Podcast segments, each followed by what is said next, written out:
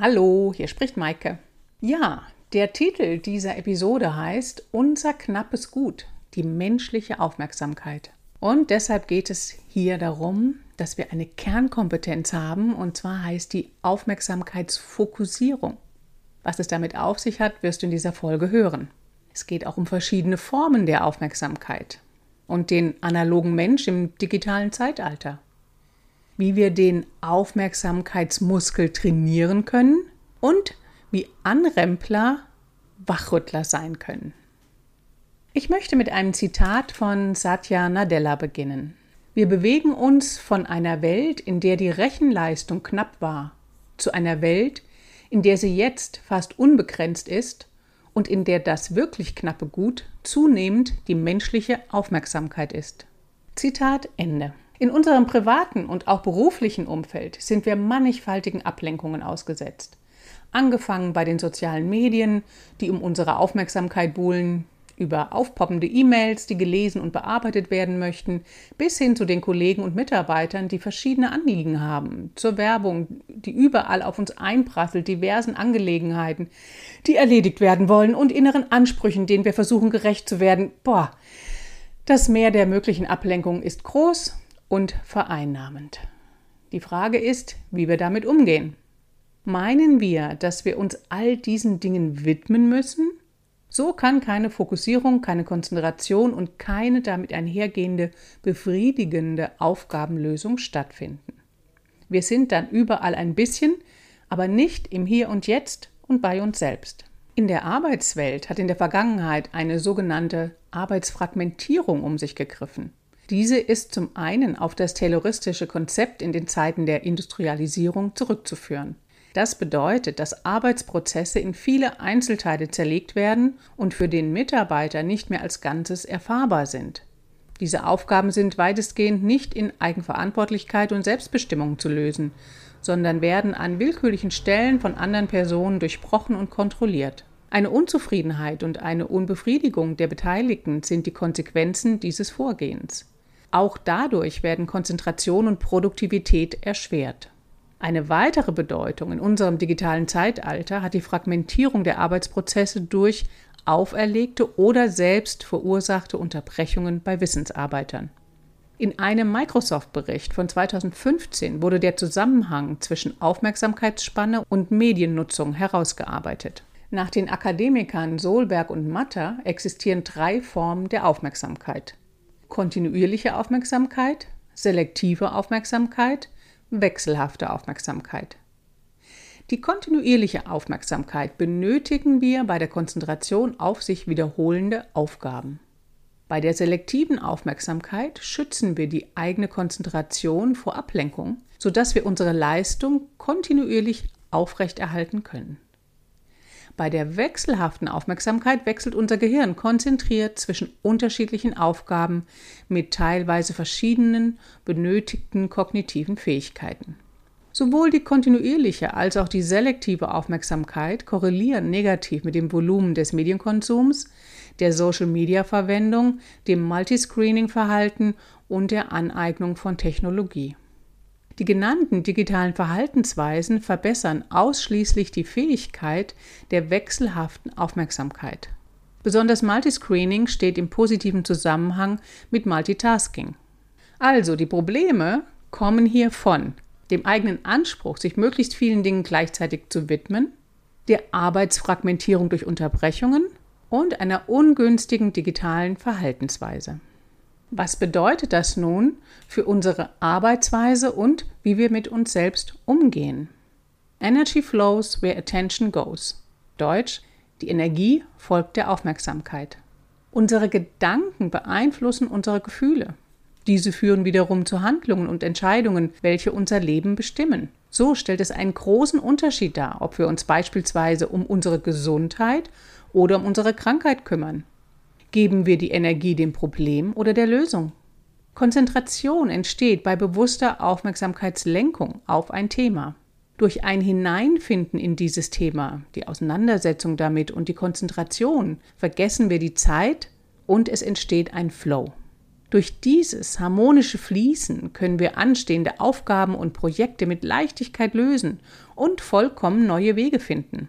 Also es geht von der Aufmerksamkeitsfokussierung über die Konzentration hinein in den Flow. Es ist nicht möglich, das Arbeiten im Flow ruckartig einzuschalten. Jedoch können wir die Aufmerksamkeit bewusst lenken und steuern, die eine Grundvoraussetzung für das Flow-Erlebnis ist. Eine Herausforderung stellt die Dosierung der Aufmerksamkeit dar. Wir können über- oder unterfokussiert sein.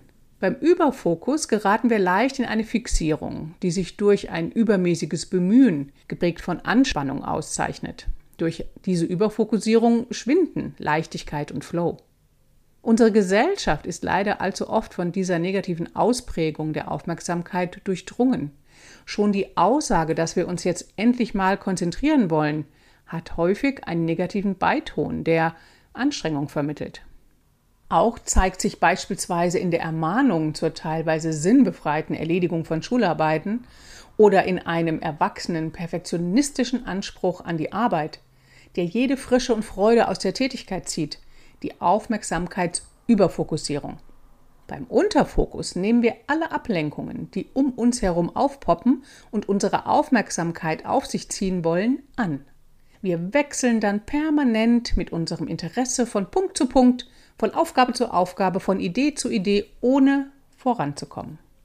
Eine besondere Form der Unterfokussierung ist das Mind-Wandering, das Gedankenwandern. Dieses zeigt sich besonders, wenn Menschen beim Erzählen immer wieder abschweifen und neue Türen aufmachen, anstatt endlich auf den Punkt zu kommen. Gerade im Businessbereich stellt sich das als mühsam und anstrengend dar. Oft wissen wir nach den Ausschweifungen in Meetings nicht wirklich, was diese Menschen eigentlich sagen wollten. Wie geht das nun also konkret? Wir können nicht das Leben eines Eremiten führen, wenn wir in einer westlich geprägten Zivilisation leben. Wir können aber lernen, mit den Ablenkungen umzugehen.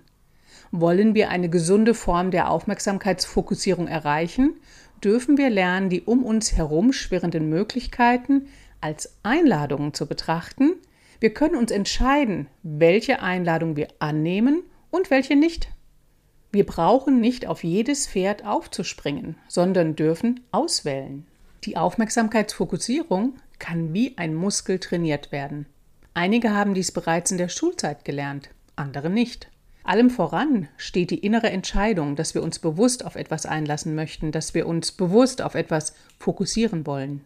Wir dürfen uns auf uns selbst, auf den Moment und darauf eine Erfahrung machen zu wollen, einlassen. Viele von uns kennen die Situation, sich während des Studiums oder der Ausbildung mit einem Thema beschäftigt haben zu müssen, an dem wir vorerst kein Interesse hatten durch die proaktive Auseinandersetzung mit dem Thema kam es dazu, dass wir tatsächliches Interesse für das Gebiet entwickelten, das neu erarbeitete Wissen als Zugewinn betrachteten und auch hier im Fluss recherchieren, arbeiten und lernen konnten. In fast jedem Thema verbergen sich Bestandteile, die uns betreffen, von denen wir profitieren. Diese Erkenntnis zeigt sich besonders deutlich im Umgang mit Menschen. Immer wieder passiert es uns, dass wir Vorurteile haben und dadurch Desinteresse an der Person. Wenn wir uns aber in einer Situation befinden, in der wir beispielsweise Zeit mit diesem Menschen aufgrund der Arbeitssituation verbringen müssen, könnten wir überrascht werden. Plötzlich erkennen wir neue Facetten, Hintergründe, die uns berühren, Themen, die uns verbinden und Eigenschaften, die uns ansprechen.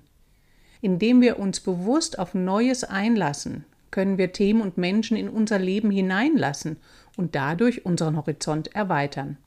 Zum Erreichen einer Aufmerksamkeitsfokussierung können wir unseren Fokus auf uns, auf Menschen, auf unser Umfeld, auf Themen oder auf Dinge richten. Wir dürfen zuerst feststellen, wo wir uns mit unserem Fokus befinden. Sind wir bereits fokussiert oder immer noch zerstreut? Lassen wir den Fokus einen Moment verweilen und lösen wir ihn dann wieder? Wollen wir ziellos umherschweifen und uns treiben lassen? Wenn wir die Aufmerksamkeit im Moment halten möchten, beispielsweise im Gespräch mit anderen oder wenn wir in einem Raum mit vielen Menschen sind und ganz offen und präsent sein wollen, können wir uns die Aufmerksamkeit wie ein Schmetterling vorstellen, der von Blüte zu Blüte fliegt und sich überall einmal niederlässt, aber sich nicht festsaugt. Das gibt Leichtigkeit. Es ist nicht mit dem Gedankenwandern zu vergleichen, denn dort schweifen die Gedanken planlos umher und lassen sich gar nicht nieder. Bei dem Bild mit dem Schmetterling ist es eine bewusste Entscheidung. Erst diesen, dann jenen Platz einzunehmen. Erst dieses, dann jenes Gespräch zu führen. Erst diese und dann die nächste Erfahrung zu machen. Zum Erreichen der Fokussierung bieten sich zwei verschiedene Zugänge an. Erstens, wir richten die Aufmerksamkeit auf uns selbst, mit uns als Anker, der uns Halt und Orientierung gibt. Dies kann über die Atmung und Körperwahrnehmung geschehen. Wir können ähnlich dem Schmetterling durch unseren Körper fliegen, uns innerlich und äußerlich spüren und von dort aus die Umgebung mit einbeziehen. Wir verorten uns erst in uns selbst und nehmen dann die Umwelt mit hinzu. In diesem fließenden Wechsel von uns zur Umgebung darf sich Schwung und Leichtigkeit zeigen. Wir spüren uns und nehmen dann das Umfeld wahr. Die zweite Möglichkeit ist so, dass wir unsere Aufmerksamkeit zuerst auf etwas außerhalb von uns richten. Wir können die Natur betrachten. Wogende Baumwipfel, fließendes Wasser, fallende Blätter und so weiter. Wir versenken uns in den Anblick der Natur, um dann von dort aus mit dem Fokus zu uns selbst zu wechseln. Auch Kunst, Malerei, Musik, Düfte und so können dieser Ausgangspunkt sein, von welchem wir dann nach innen wandern. Da wir Menschen verschieden sind, haben wir hier verschiedene Zugänge. Als Ziel darf uns diese kontemplative Situation in den Kontakt mit uns selbst bringen. Und liebe Zuhörerin, wenn du magst, dann probier doch jetzt mal beide Versionen aus und finde heraus, was dein Zugang ist. Zuerst die Aufmerksamkeit bei dir und dann die Umgebung, das Umfeld hinzunehmen oder zuerst im Außen die Konzentration auf etwas richten und danach dein inneres Erleben hinzufügen. Und du wirst merken, was dir leicht fällt. Und das ist gut. Es geht nicht darum, beides zu können, sondern einfach einen Zugang zu finden, mit dem man dann weiter diesen Muskel der Aufmerksamkeit trainieren kann. Gibt es irgendwelche Gefahren, die hier lauern? Ja, wenn wir uns selbst nicht spüren, ist es schwierig, die Balance zwischen Über- und Unterfokus zu finden. Beim Überfokussieren besteht die Gefahr, in einen Tunnelblick zu geraten. Bemühung und Anstrengung sind die Folge, statt Leichtigkeit und Flow. Beim Unterfokus könnte es wiederum passieren, dass wir in eine Antriebslosigkeit und das Gedankenwandern hineingleiten. Die Folgen wären Zerstreuung und Lethargie statt Leichtigkeit und Flow. Das heißt, es ist essentiell wichtig, sich selbst zu spüren. Also immer wieder mal so einen persönlichen Check-in mit sich zu machen, um möglichst nah an sich selbst dran zu sein, um die Balance zwischen Über- und Unterfokus zu finden. Ja, und nun zu meinem Schlüsselmoment, dem Anrempler, den ich mittlerweile als Wachrüttler begreife. Wenn ich mit meiner Aufmerksamkeit mal nicht bei dem bin, was ich gerade tue, dann bekomme ich von meinem Körpersystem eine hilfreiche Rückmeldung in Form von Anrempeln. Nach einigen spitzen Kanten in meinen Armen oder Beinen kapiere ich es dann endlich und schmunzel erstmal über mich, stoppe in dem, was auch immer ich gerade getan habe Halte also erstmal inne und koordiniere mein Körpersystem. Und das gelingt mir besonders leicht, wenn ich mit meinen Augen meine Hände beobachte, also die Hand-Augen-Koordination aktiviere. Und wenn ich zum Beispiel gerade Geschirr einräume in den Schrank und auch am lauten Klappern schon höre, dass ich nicht ganz bei dem bin, was ich gerade tue, dann nehme ich meine Augen und schaue meine Hände an, wie sie den Teller greifen, wie sie nach oben in das Fach gehen, wie sie den Teller absetzen, wie die Hände zurückkommen, wie sie das nächste Geschirrstück umfassen. Das heißt natürlich auch Entschleunigung und dadurch wird die Koordination meines gesamten Körpersystems deutlich besser. Und ein wichtiger Faktor ist dabei, dass ich eben auch über mich selbst schmunzeln kann und mich nicht über meine blauen Flecke ärgere.